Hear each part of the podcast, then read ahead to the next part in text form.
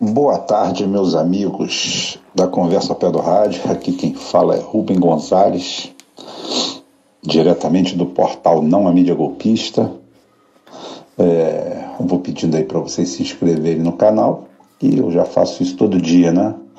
E dá um cliquezinho aí nas notificações, no sininho para receber a, os novos vídeos que a gente colocar no ar aí agora. Estamos diversificando, estamos colocando outros vídeos além da conversa ao pé do rádio, mas essa daqui é sagrada, essa aqui a gente mantém. É, bem, passou o 7 de setembro, passou a independência, a comemoração do dia da independência e o cenário todo ele é calcado, nosso cenário, né, nossa conversa política, está toda ela em cima do, do atentado sofrido aí pelo Bolsonaro, pelo Bolsonaro em Juiz de Fora, né? Uma história como já abordei no último, é, não vou mais questionar se é fake, se não é fake, se foi ou não foi, porque o próprio mercado, né? O próprio mercado, que são, é o mercado eleitoral, está fazendo isso teses e mais teses. Só o fato de não haver unanimidade já é um fato negativo, porque talvez, se foi uma marmelada, se foi uma armação, não teve o efeito de unanimidade. E isso é muito ruim, que cria uma polêmica muito grande em torno de tudo isso aí. Já criaram, já se criaram correntes e elas estão divididas, tem uma estatística sobre o, vocês procurem aí no, no Google aí, é, existem estatísticas dizendo que o efeito é bem negativo sobre a campanha e sobre a veracidade. Ou não sou eu que estou falando não, tá? Não sou eu não, é um apanhado. Ou seja, 47% das pessoas aproximadamente é, dizem que não acreditam naquilo ali. Para eles tem algo de estranho. Então, quer dizer, aquele, aquele furor uterino que tem lá nos, nas novas vítimas da sociedade, porque eles agora, não sei se vocês é, tanto reclamaram de vítima da sociedade, que eu também reclamo, né? Ah, mas é o que eu falo, é, eu consigo, eu dentro de condições razoáveis, eu sou a favor da pena de morte. Eu acho que um Fernandinho Beiramar, um Marcola, um cara desse que você tem milhões, milhares de mortes para responsabilizá-los e você ficar mantendo eles é inútil. Para mim, o Estado brasileiro não tem dinheiro para manter eles, não. Uma injeção na veia ou uma guilhotina seria muito mais barato. Tem casos assim ululantes. É, sou a favor da diminuição da idade penal para crimes hediondos para que, crimes que envolvam violência. Dane-se quem acha o contrário, dane-se quem quiser me chamar de fascista.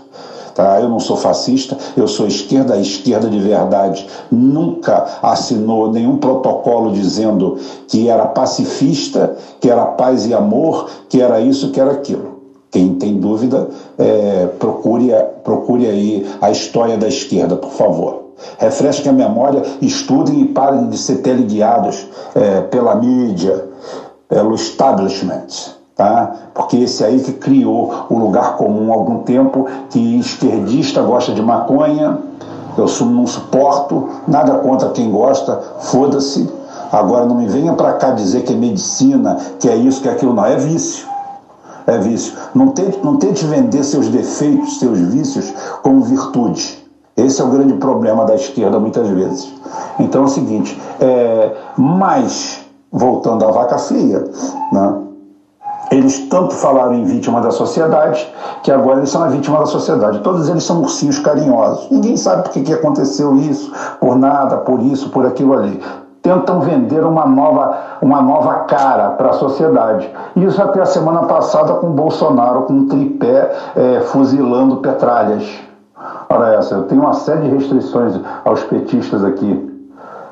Ah, Em algumas, tem alguns que eu quero que se fodam mesmo, que vão pra puta que pariu, porque são falsos trabalhistas, são isso. Agora eu não desejo a morte de ninguém, não desejo a eliminação de ninguém. Eu vou eliminá-los onde tem que eliminá-los, na, na urna, para fora da política, botá-los para fora da política.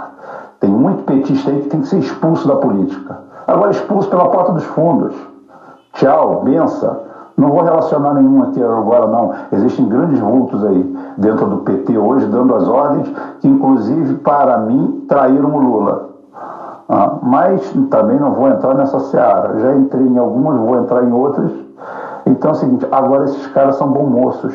Eles não sabem o que fizeram para a sociedade. O que claramente tenta, tentam fazer a, a cama hospitalar desse verme num palanque estão subindo em cima do, do pseudo de, defunto para aproveitar. O filho dele já chegou a falar, é, agora elegeram a gente no, no primeiro turno. Porra, deviam ter dado cinco tiros, que aí ganhava até hoje mesmo. Não tem problema não. Até porque eu não sei porque o cara não, já chegou tão perto, tão bom, é, não sei porque o cara não sapecou ele. Inclusive, eu até questionei, brinquei no meu, no meu Facebook, tem muita gente aqui que acha que isso aqui é, é um papo formal, oh, meu Deus, uma análise política daqueles caras enjoados da esquerda, chato pra caralho, que fica nesses blogs, que eles chamam de blog sujo, é, falando, desfilando aquele monte de merda. Aqui tem isso não, aqui tem ironia. Eu falo assim, bem, a única, a, a única é, pedra que o, que o Bolsonaro tem para cantar em todo lugar é violência.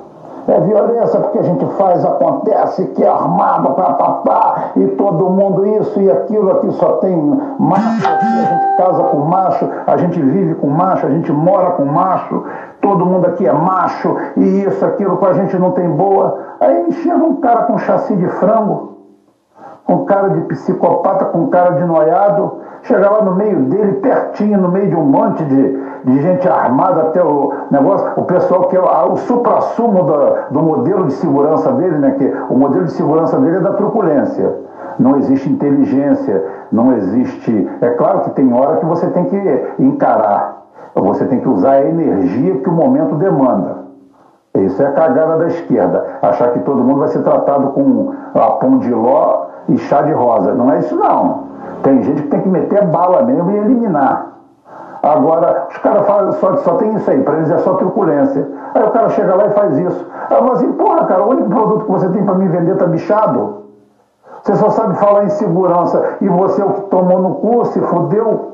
Um cara com uma faca de cozinha chegou lá no meio desse bando de rambo que você tem aí, todo mundo metido a braba, matador, a sanguinário, todo mundo armado até os dentes. O cara chegou lá com a faca de cortar pão e enfiou no teu bucho. Caralho, o único produto que você tem para me vender tá fudido. Isso aí lembra uma piada, tem uma piada antiga que diz que o cara teve o primeiro filho. Eu vou até contar aqui, né? É, que o cara teve o primeiro filho e ficou é, em êxtase, né? Eu quero ver meu filho, eu quero ver meu filho. Aí o médico vem e chega e fala assim: Olha só, seu filho nasceu. Ah, que bom, eu quero ver o menino, eu quero ver o menino. Ele falou assim: Olha só, é, eu tenho umas coisas para te contar. Não, eu quero, eu quero apertar no pezinho do meu filho, falar meu filho. Ele falou assim, olha, o seu filho não tem pé. Poxa, meu filho não tem pé, mas é meu filho, não importa. Eu quero ver ele, eu quero ver ele, eu quero apertar o bracinho dele, falar meu filho. Eu falei assim, ó, tem outra notícia ruim para te dar, tá? É, o seu filho não tem braço.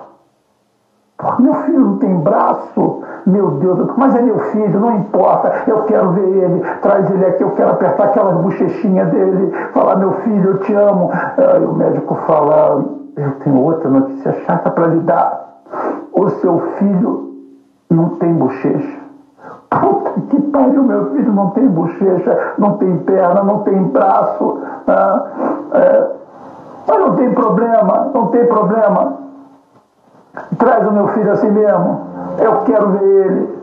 Eu quero ver ele. Aí o médico vai e traz o filho dele embrulhado. Quando desembrulha, era uma orelha de 3,5 kg. O cara toma um susto.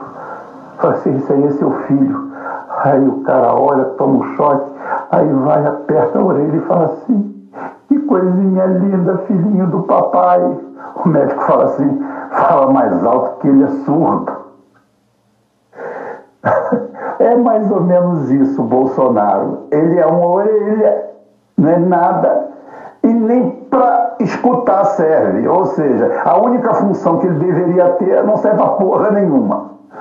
Mas a análise disso tudo é que é o seguinte: o quadro está totalmente instável. O PT está se metendo ao máximo, o Haddad está querendo polarizar com o Bolsonaro para voltar para o centro do palco, do palanque, já que não deu o Geraldo Alckmin, que dê ele, mas cuidado com Alckmin, cuidado com a quadrilha do PSDB. Eles são manipuladores, eles é que têm o cofre, a chave do cofre está com eles. Eles sempre estiveram por trás da grana. Não estou falando dessa grana de corrupção, a grana que leva dinheirinho aqui, que o Bolsonaro vai lá para Brasília dizendo que o Temer vai se ver com ele, aí depois sai do, do almoço, do jantar com o Temer, miando igual um gatinho. Miau, miau, miau, miau, miau. Tá, tem, tem vídeo aí na internet, tem o antes e depois. É tão ridículo que dá para esfregar na cara desses bolsonaros e falar aqui, ó. Mas os caras não adianta. Os caras são doentes mentais, os caras estão na mesma proporção dos sebastianistas do Lula. Aquela turma que diz que vai se suicidar lá na porta do presídio em Curitiba ou do prédio da Polícia Federal, né? E aquilo ali virou a caaba, né? Só falta botar aquele pano preto por cima para o pessoal fazer romaria. Daqui a pouquinho o orgulho do pessoal é o seguinte, é quem já foi, se você não foi em Curitiba ainda fazer uma peregrinação, igual os muçulmanos têm que ir a Meca pelo menos uma vez na vida, né? Todo muçulmano que tem condições tem que ir uma vez na vida a Meca. Está tá acontecendo isso no, no Paraná. É, os petistas xiitas, é, quem não foi até Curitiba uma vez na vida, ele está falhando com, com, o sistema dele lá. Ah, é, é surreal.